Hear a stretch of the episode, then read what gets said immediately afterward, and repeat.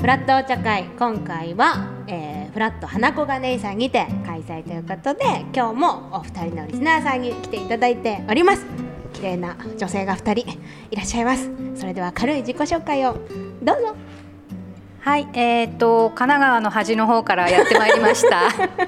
えっとラジオネームミリンダです。よろしくお願いします。どうぞ。えっ、ー、と杉並区から来ました。はい、えっ、ー、とラジオネームタナミと申します。よろしくお願いします。よろしくお願いします。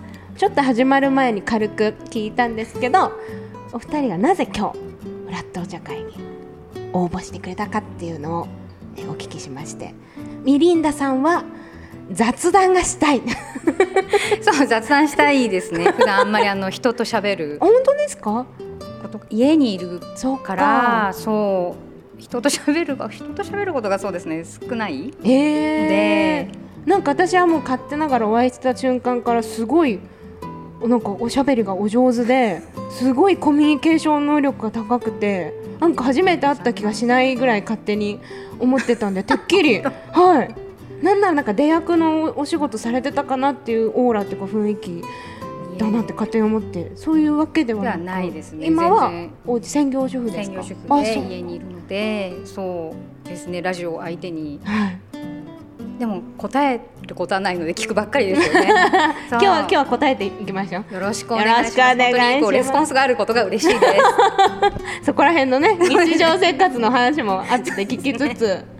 田波さんは、はい、なんでご応募してくださったんですか？えっとですねあのー、まあラジオを、うん、まあこう昔若い頃は聞いてたんですけど、はい、こう最近また、うん、あの結構フラットとか、他の番組を聞き始めて、はい、まああのちょっと向井さんのファンで、それがきっかけなんですけども、それからのラジオのおもし楽しさをすごい知って、でも周りになかなかラジオを聞いてる人っていうのがいなかったので、なんか他のリスナーさんとお話できる機会があるっていうのをちょっとやっぱり企画で、あのできたのを知ってなんか他のリスナーさんといろいろおしゃべりしてみたいなと思ってそれで応募したんですけれども。企画の鏡みたいな答え。もう大正解の回答。ありがとうみんな喜ぶ、はい、お二人はお子さんもいらっしゃるってことですよね。ミリンナさんがおい。くつでしたっけ、小六とえー、小三？小三、うん、ね、息子さん娘さん。上が男の子で下が女の子ですね。どうですか、はい、小六息子さんまだ反抗期とかないですか？あ、ないですね。すごい。そう、可愛いですよ。可愛いでしょ？う。何して遊んでますか？小六の息子さん。もうね、六年生は。遊ぶっていうよりも映画？今あまあうちの息子はすごい映画にはまってて、はい、何見るんですか？なんだろうあでもね洋画とかが多いかもすごい大人っぽくないですか？そうですね。ね。あれかでもサブスク系でいっぱい今見れるから、そうですそうですね。映画館行かなくても見れますもんね。見てますね。だからずっと見てる。勉強以外はあすごい、ね、え田波さんはおいくつですか、はい、お子さん、えっと、上が今の専門の1年生今年19歳の娘と、高校1年生の娘の2人姉妹なんですけど、はい、どうですか？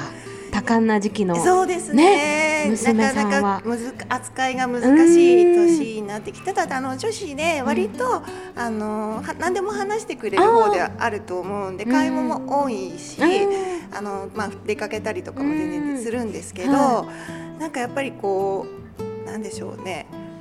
あの学校のことだったりとか、うん、友達のこととかを、まあ、細かく聞こうとすると、はい、なんかこううるさいみたいなのがあるのでなんかこのそのさじ加減が難しいですね。そうですよね、うん、そうだよな。私はもうまさにそのぐらいの年そうでした、うん、なんか外であったことを家に持って帰って話すのが恥ずかしくなっちゃう時期で、うん、19歳とか高校生ぐらいって、はい、一番うん。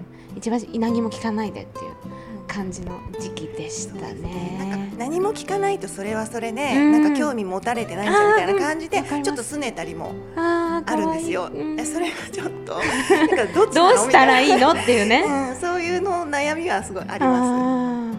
えなんかつかぬ話を聞くんですけどお子さん例えば田波さんだったら子さん彼氏できたとか恋してるなとか分かるもんなんですか？うち全然なんですよ。あなんか興味が今のところ全然ないみたいで、その友達と遊んでる方がうん。楽しいっていう感じで、あー。まああの上の子とかは男の子のうん。仲いい、あのあのなんでしょうこう考え方が似ているみたいな、そういう子で男の子とかはうん。たくさんいるし、あの割とさっぱり系の娘なので、なんか男子との会話の方がちょっと楽みたいなところがあって友達としてはうん。全然なんですけども、あでもなんかそういう男女のみたいなとか好きなとかうん。もないし、うん。そう芸能人でお。誰が好きみたいなない。あの誰アイドルがとか、はい。あの俳優さんがとかも全然ないんですよ。そうなんですだねから私がこうわーとかってうん。盛り上がってるのがもう冷めた目で、お母さんまた向井さん そうそうそうですそうです。もう見られて家庭で理解が。ない。ない向井ファン一人。ないそうです。ない増やし増やしていきましょう、はい。これをきっかけに。はい。どうですか？ミリンダさんのお家は息子さん小6ぐらいとか好きな子いるなとかわかります？いやでもうちも全然。いやーそうなんですね。そうですね。なんかそれどころじゃない映画で。すごいですねそれも、うんなんかそれこそこう影響を受けて大人っぽいねなんかし思考とか経験になりそうな恋愛映画とか、うん。映画ってそういうの絡んでくるし、でもね面倒くさいんですあって。そうなんです言わないですか？はい。男の子あなんかあのうん。面倒くさい、そういう時期ね。そう。ありますよね。だから女子の方が楽って、なるほど。うんそういうなんか異性だから友達がそううんいうのでこう誰が好きとかって言って盛り上がってるのがちょっとよくわかる、い。やー。なんでかっこいいあの子のどこがかっこいいかわからないとか。そういう感じですよね。なるほど、うん。私が今32なんで早めに結婚した友達とかがまあ小学校ぐらいになるなったりとかでなんか最近うちの子が好きな子ができたかもしれないとか言ってすごい寂しいとかなんか何も言ってこないけど分かるのとかって言ってる会話を最近聞いたから 分かるもんなのかなとか。何もわからない。そういうもんなんですね。自分でひ自分の行動で言って 体調自分の体調を見るのがいい。どうどうですか？体調どういう親悩みですか最近？お悩み年齢的なお悩みしかないよおね。年齢をお聞きしてもお二人大丈夫ですか？大丈夫大丈夫です大丈夫です。はいおいくつですかミリーナさん。私は46であ本当ですか？はい、なのでもう大変。ななん？はいえ田私は辺さんは？48です。あじゃあめっちゃ近いですね。そうなんですよね。じゃあなんか伺っ似てる、はい。体の体の？悩みは？多分似てるお悩みが出てくると思ういますよ。ね。はい。だから今日ここ漢方カフェそうです的だかね。ら。はい。ちょっとどうしよう 今一番嬉しいと思い一番な嬉しいって。思って興味あるみたいな感じですよね。ちなみに今回は私もたまたま全員選んだのがアンチエイジング茶。そうですね。そうだね。体のお悩みよりやっぱりこっちになっちゃった。いややっぱねそうです。ねこの膝や腰のだるさや改善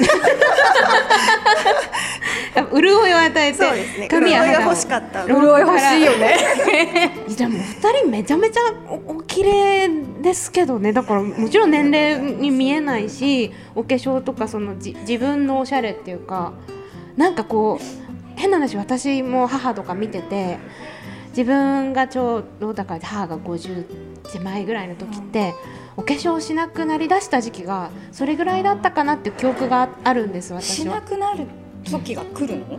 え来るんです。そうなんです。それまではどっちかっていうと結構おまあ今でもおしゃれは好きだし、まあお出かけしたりなんないっていう時があったけどでもやっぱりこうなんて言うんだろう。子供がある程度大人になってママ同士での付き合いがこうあなくなったりとかですると、こう作ろうっていく場所っていうのが多分なくなるタイミングであだいぶなんかしなくなったなと思って娘としては寂しかったんですよ。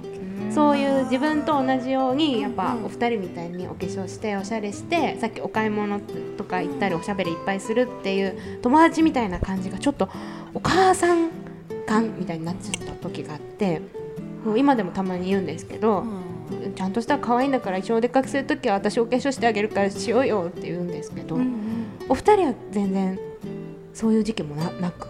まだ来てないですあーいねやーずっともうはつらつでうんでも推し活マジでいいですよね。そうなんです。いやわかわかります。なんかでもわかるわかるそうですよね。なんか好きなものがあって、そのために、うんなんかこうエネルギーをうん。使うっていうと、うん。なんかやっぱりあ若くありたいとも思うし、うん。なんかそういう出かけるためにはエネルギーが必要だし、推し活ってすごいねパワーが必要なので。本当そうです。はい。出かけそう 出かけるっていうパワーが本当にね。元気じゃないと続けていけないので、そのためにはわでしかもやっぱり若くもありたいっうん、ていうやっぱりなんかね向井さんのファンって若いから、ね。その中でなんかあんまり なんでしょうね年取ってる感じも嫌だなみたいなとかー。正直思うと、うん、他にもいっぱい推しうん活してるんですけど。あ、そうなんですか？あの草薙くんとかもずっと昔えー若い頃からずっあとはい好きでだからその頃からずっとそういうのが続いてだから増えたっていう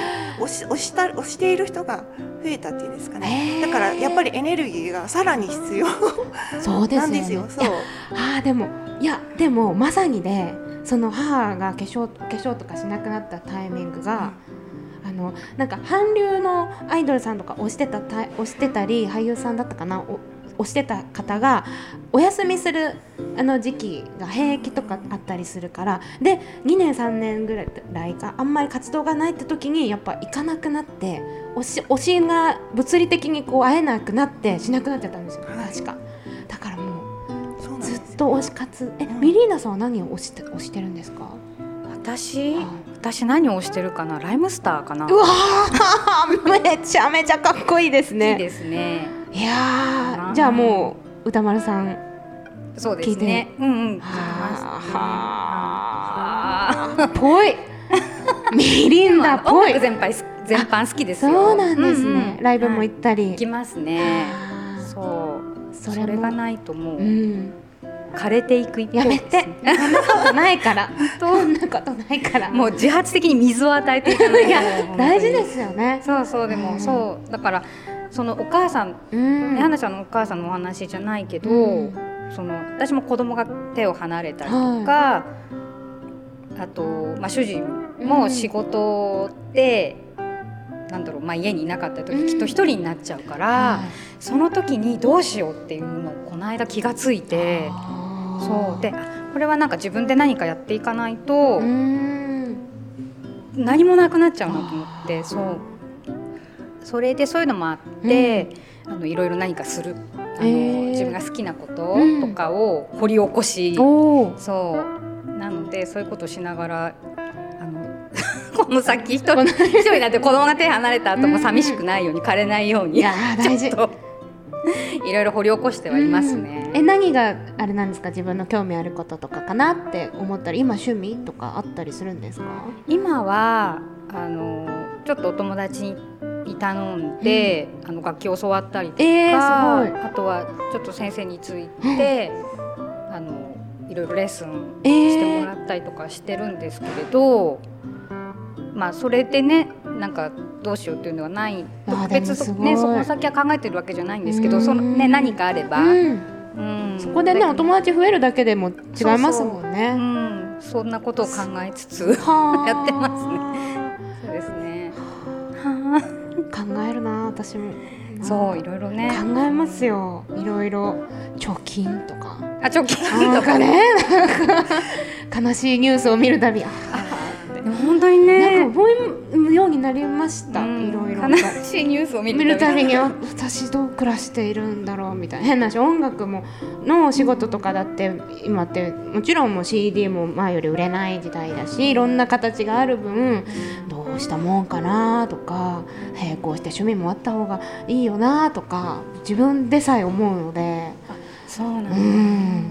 ちなみに田波さんははい。趣味とかなんかありますか、推し活以外？あの御朱印集めが趣味で。ああいいですね。はい、だからあの神社とかうん。お寺とか行って、うん。神社検定とか取ってみたりとかして。あるんですよ神社検定。だから私は下の方の級なので、はい。3級とかっていう感じなので、はい。そんなに難しくないんですけど、きょ去年一昨年去年かな取って、はい。ななんだろうあのな日本書紀とか、はあ。そういうのを勉強したりとか。えちゃんとだから勉強してあテキストがあってただあの選択問題なのでまああのなんとなく覚えててもある程度答えられたりは、まあ、するはするんですけど、えーなんかなんだろうあのひ神社とか行ってる時に、うんこのここってあの何の神様が祀られてるのかなとか思った時に、はいはい。なんか名前見ただけでも一体何かわかんないなと思った時に、なんかもうちょっと詳しくうん。知ってたらもっと面白いかなと思ってちょっと勉強してみたんですけど意外ともうやっぱ脳が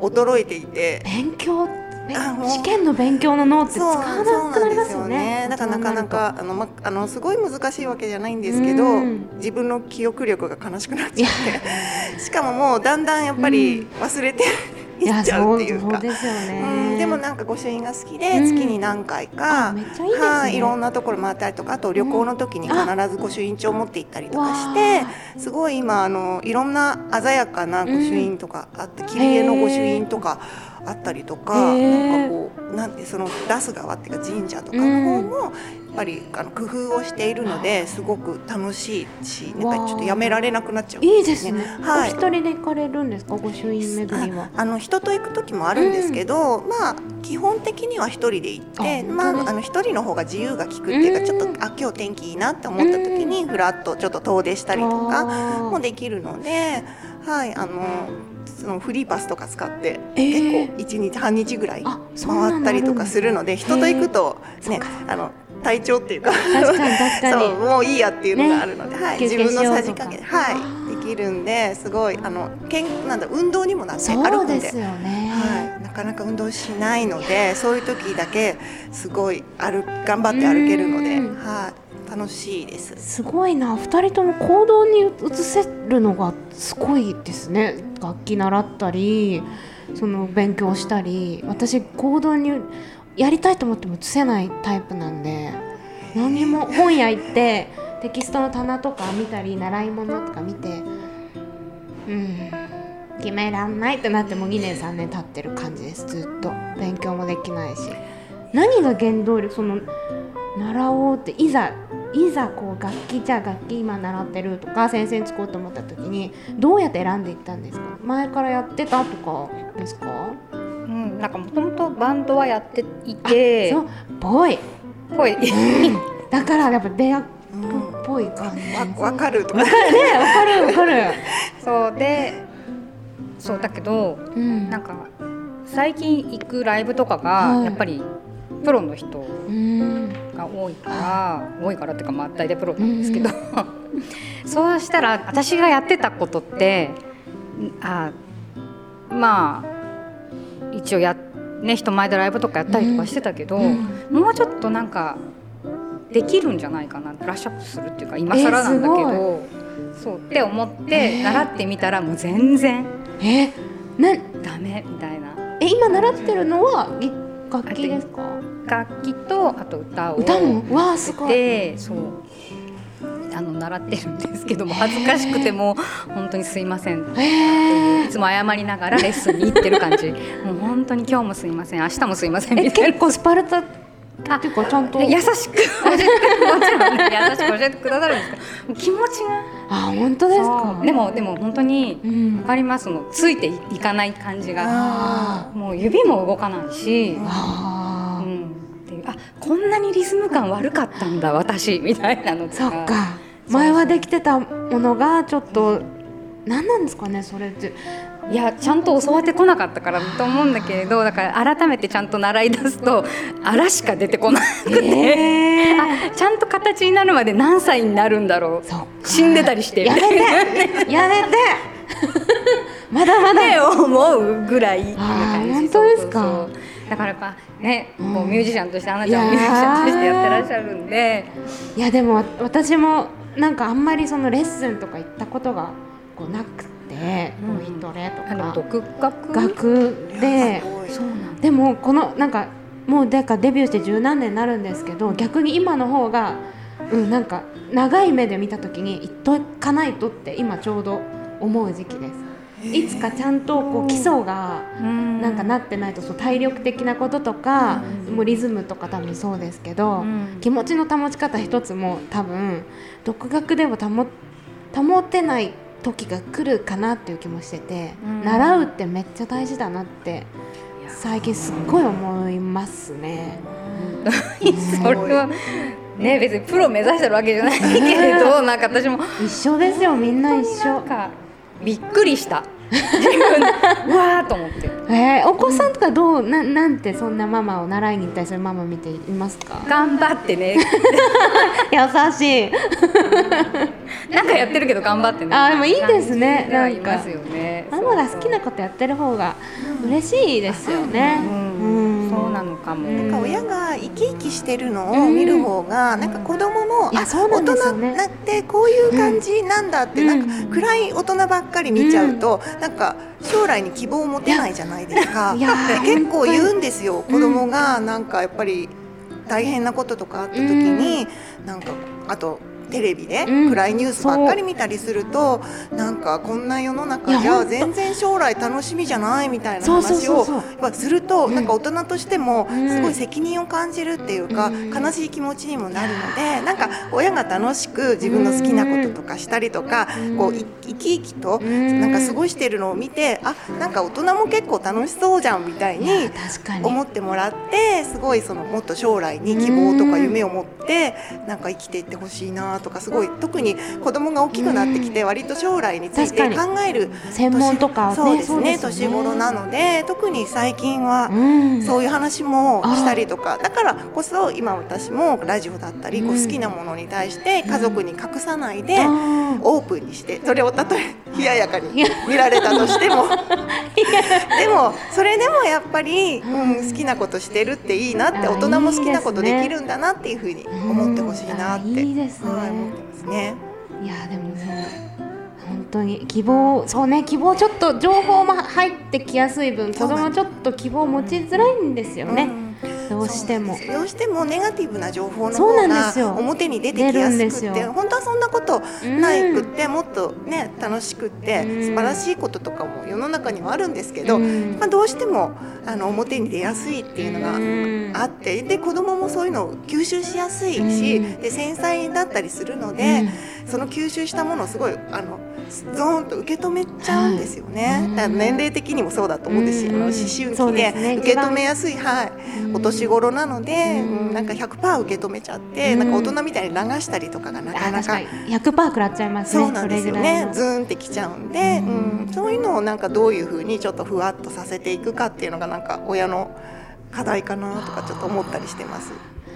すごい。あと10年したらそれを私は子供に 伝える。伝えますね。い今の今の録音データは後でもうそのまま 私ととととこかな。自分のいつかの子供。覚えてようかな。ふわっとさせながらね。でも何にでもなれるよとは言ってますね。あめちゃめちゃそれめちゃめちゃいいですね。うん。ね。なんかうちも多分割とやりたいことやらせてくれる両親だったんでまあもちろん不安にさせながら迷惑かけたりもしながらでしたけどやっぱりこう同じように仲良かった友達とかでこう不安だから不安な時代になるから安定したし仕事についてって言われすぎてわこうちシュンってなっちゃった友達とかもやっぱいるんですよ絵を描きたいとか写真でやりたいってやりたいことやっと見つかったっていうタイミングでまあねいろいろ親御さんも考えてることだと思うんですけどやっぱりちょっとそこから前までのこうキラキラした感じがちょっとシューンってなっちゃったりとかもあったんでそういうふうに親が言ってくれたのは自分もすごいありがたかったなって今もね思いますね。そうですよね。そう親の言葉一つで全然いやーね変わりますもんね。まあ、じゃあ子育てのお話。ミリンダ姉さんのミリンダ流、ミリンダ流子育てが何何やらありそうな空気があるので、はい。ミリンダ流子育て。うん、え？例えば子供がじゃあ困ってたらあうね。どうします？もういつでも行きますよ行きますよと。私が私がやったるよ。やったるよ。って まあやられてたらねってことですよそう。ね小学生ぐらいだとやっぱり、うん。その幼稚園と違ってどこまで踏み込んでいいかがわからないからそうですそよね。のさじ加減うん。がやっぱり難しい、うんうん。そう。まあ多分他の親御さんもそうだと思うんですけど、はい。幼稚園の時だともうもうちょっとべったりうん。と、でしてでこう親がついてはい。注意とかもできたけれど、うん。もう小学校になっちゃうと目も届かないし、そうで人も急に増えてそうですね。そうどんな人がいるかもわからうない、ん。でどういう風になってるかもわからない。から、うん。でもう喋ってくれなくもなるからあやっぱもうあんま喋うん。らなくなってきました学校のこととか。楽しいことしか喋ってくれなくなっちゃうから。あそっか。だけどやっぱぱり後から聞くと、うん。あ先生とかに聞くとあの学校でこういうことがあってあそういうことあるんですね。そう泣いてましたみたいなこと言われちゃうとそう。そうちょっとどこのドイツだいみたいな感じになっちゃう。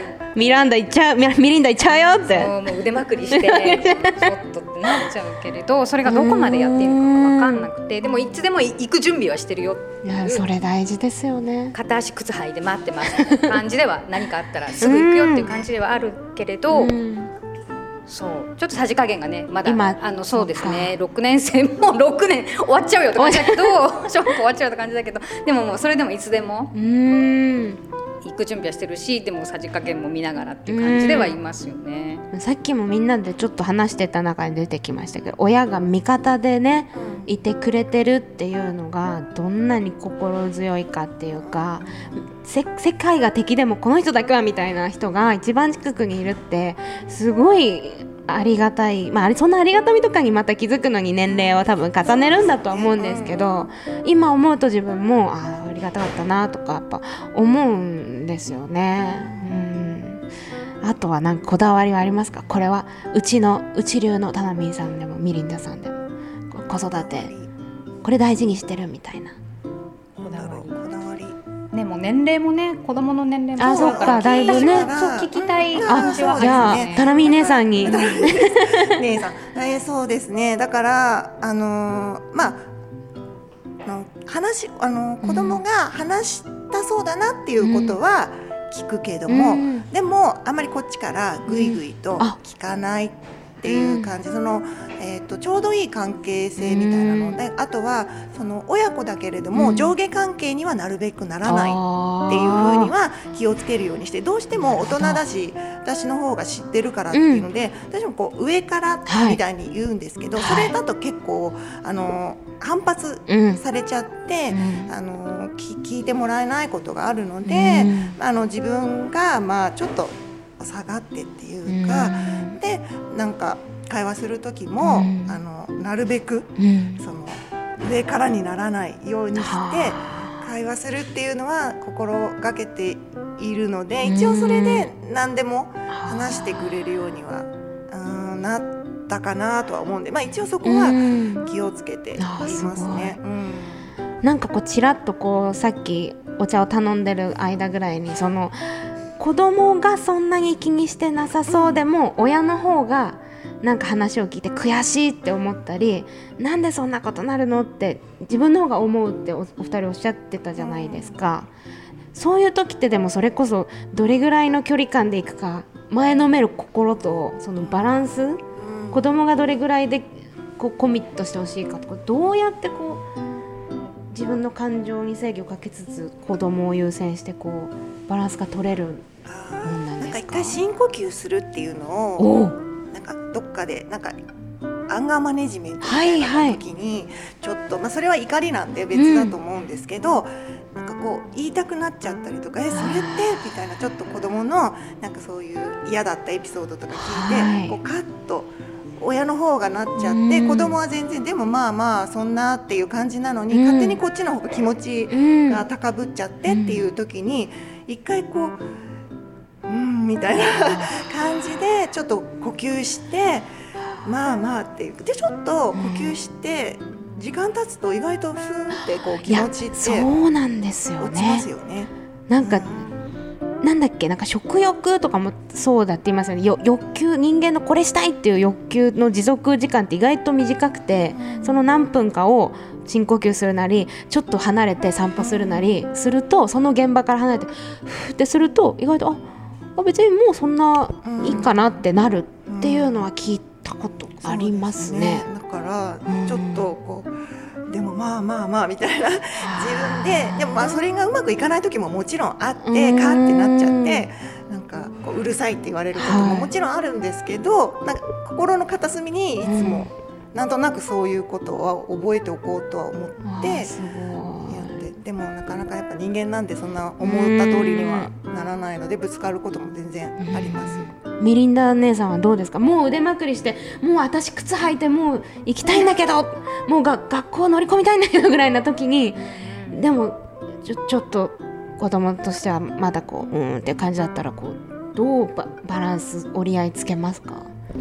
もう今のところは先生に相談ですね、ああでもいや大事ですよね。確かに。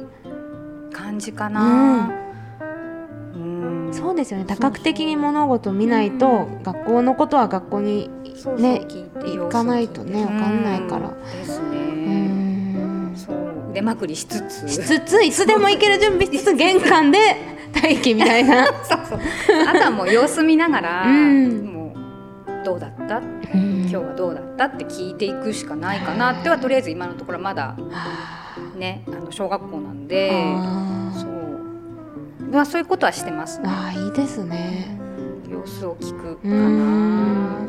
もうちょっとねやっぱりねターミンさんとこみたいに大きくなってくるともう自分のなんだろう小学生よりもっと自我がね出てもう大人に近いからうん。また違うんでしょうけど。うんそう。また男の子だからまたうちとはまた全然ね違うと思うんでまたその家のなんかまたやり方っていうのができてくるとは思うんですけどそういうのが難しい。難しい。難しいですよねって言っちゃって全部終わっちゃうんだけど難しいですよね。手探りでも答えないんですよねきっとね。そうそういうのって。やりながらそうやってさっきおっしゃってたみたいに何かがあって経験してこうするといいみたいな学んでいくしかないですよね。学んで落ち込んであでもまだお母さん歴11年だしって思いながら やっていくそっか人生何十年でもお母さん歴って考えるとそうなりますもんうん。まね。だ11年だしなとか思いながらこう折り合いつけて。はあ姉さん。はい。ご メニューいきますか？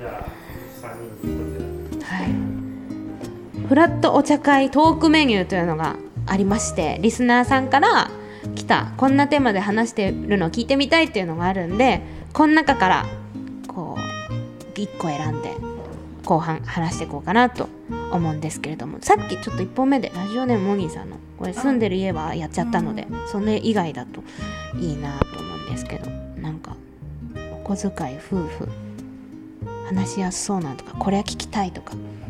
夫婦あ夫婦トークそうで子育てとかだったからいいですね。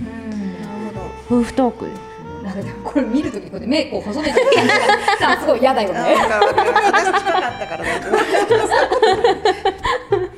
じゃあ今回の、えートークメニューは、えーラジオネームペンギンの家さんからのテーマで夫婦2人の時間どんな風に過ごしてるということでこれ気になりますね。お子さんもいらっしゃっての中で。子供の年も違う。うん、うんそれぞれ違いますよねきっと。で今どう？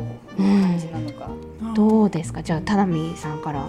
あーどうでしょうね。なんかもううちの場合はそれぞれに好きなことしてるっていう感じでか感知しない部分があるので同じ趣味っていう感じでも特な特にないのであの夫は自分の部屋でいろいろ自分のあの、まあ、趣味の動画見たりとか、うん。あのしてることが多くて最近やってないんですけど、ちょっと登山が趣味だったりした時ですね。の夫があったのでそういう時はもうあの休みの日に行ったりして、えー。私は一緒に全然行かあない。行かないの？行かないんです。だからそうあの誘われたりするんですけどちょっと山はみたいな。だからあ個人個人でやりたいことやろ、うん。みたいなね。あもしそれがキュッと一個じゃあそれもっていう時にだから強制しないでおこうっていう感じのあるんですけどただ一つ最近、同じ趣味だなっていうのができたのがお笑いライブ見に行くっていうのがだからそれこそルミネとか私が見に行くようになってそしたら夫が、はい。自分も実は見たかったんだよねみたいな感じになったので結構まああ結構っていうかまあ今月来月とかもえ？ちょっと予定してたりするんですけど一緒に見に行ったりするっていうのができたので、えー。最近本当に同じ趣味できた。あ最近だ。はい。やっとなんかやっぱこれから子供が自立していって家を出たりした時に2人で何するってちょっと思ってたんですね。そこに現れたお笑いライブっていう趣味みたいな感じですごくありがたくてで、うん、今度どれ見に行くみたいな感じで。ちなみに来月何行くんですか？パンサーが出るパンサーが出る？ルミネの？あら。はい見に行くのチケット取ってあとチョコプラとか7月に単独をあらららら。せていただいてあはいあの夫婦で見に行くのはそんな感じでまあ私がもうチケット取り担当で何日だけどえそれでも旦那様は、はい、このあれねジェラシーからではないんですか？全然一緒に。なんかなんか最近俺じゃなくて向井向井言ってるなって言ってちょっとこう。いやでも一緒に YouTube ああの車温泉チャンネル。見てゲラゲラ笑ったりして楽しんでてなんかテレビ出てたら出てるねとかって言ったりとかではいいですね。してはいするので一緒に楽しんでいるのでだから本当に共通の趣味ができてで唯一家族で私がこう好きなものを楽しんでやってるのを冷ややかな目で見ないのが夫なのでそこはすごいありがたいです。素ですね、よかったねって。あすごい。あの今日とかも「えー、すごい」みたいな感じであの喜んでくれるのは夫だけで。はい、じゃ日々絶対に例えば夜に夫婦の時間設けるとかではなく、はい、本当タイミングがあった時にそうですね。行くっていう、はい、やりたい時に、ね、まああの記念日とかにご飯食べに行ったりとか、うん、まあ子供がまあでもそんな豪華なの食べたりとかしなくて、ただあのちょっとあとはだからそういう何か見に行った時に帰りにお茶して帰ったりとか、うん、まあ子供が大きいので、うん、いくらでも留守番はできるので、ね、はい、そういう時間は取りやすいので、まあこれからもうちょっとそういう時間が取れたらいいなって思ってます。なるほど。どうですか、ミリンダ姉さん。素晴らしいですね。もうコメンテーターみたい。素晴らしい。すごい。もう思わず聞き入ってしまいました。ね、いやでも終わりになるんでしょう、姉さん。私ですか？あったよ。私かいみたいな。ありそうですよ。でもめちゃめちゃ。うちはでも、うん、えっ、ー、とね子供がでえっ、ー、とね学校に出た後、はい、主人が出勤するまでの間の短い時間でコーヒーを飲む、あいいですね。っていうのがあって、あとはまあそうですね共通の趣味がある、音楽があるので、まあ一緒にちょっと 預けてあの 見に行ったりとかすることもあるし、っていう感じですかね。いいですね。そうそう。あとはもう話が絶対合わないと、うん、あの話が合わないといけ いけないじゃなくて。話があそう合う人がいい。合う人がいいから、うん、そう。で選んだので。あ っていうのわかんないけど。出会いは何だったんですか？出会い。そんな旦那さんと。そんなね音楽の趣味もあっての、出会いはあのあれです。対バン？え、えー、あ音楽やられみんなあちらもそう。であら。っていう感じです。何それ？ね何それ？やだ。やだ回るのよそういう噂って。そうなの。あとあの時の対バンきっかけで付き合ったらしいよ。みんな知ってるから。でも結婚したらしてすごい。何が良かったそれは話があったんですか？当時から。でもね本当に物腰が柔らかい人っていいですよね。っていう感じです。うちもそういうタイプ柔らかいタイプです。えどうですか？田辺さんの旦那さんも柔らかい？そうですね。なんかこうふわっとした感じで人当たりがいいってなんか褒め言葉じゃないのかな？わかんないけど。なんかふわってした感じの優しい感じの雰囲気ですかね。第三系だ。そうですね。そうなんです。はい。いや えどういう感じですか？見た目とかは結構こうなんていうのミリンダ姉さんはこうラジオがね見えないメディアだからちょっと惜しいんですけど こう本当にミュージシャンっぽいロックとかこう似合いそうな感じのファッションだし、そうですね。向こうもでも、うん、そうあやっぱり。ですよ、うん、なんとなく。スタイリッシュ夫婦。はどうだろう。なんか家でバーボン飲んでそうですもん。あうちね私は飲むんですけど、はい、主人が結構で本当ですか？あら。あのいつも介護しても介護？介護してもらってる。介護。介護介護。だそのうち介護になりそうな。ああじゃあミリ感じです。ンダさんは飲むけど、旦那さんは見守り全然そうですね。見守ってくれてます見守り方。はい。で物腰の柔らかさがそのままこうういうお世話好きっていうか、わかんない。お世話する方される方ですよね。あもう介護で終わっちゃう。もう取れ高が。おうまとあまとめてもらって。はい。ということでフラットお茶会本日はタナミンさんとミリンダさんにお越しいただきました。姉さん方本当にありがとうございました。ありがとうございました。ありがとうございました。TBS ワシントン支局の樫本照之と涌井文明です。ポッドキャスト番組「週刊アメリカ大統領選2024」では大統領選の最新の情勢やニュースを深掘り。現場取材のエピソードや舞台裏も紹介しています。毎週土曜日午前9時頃から配信です。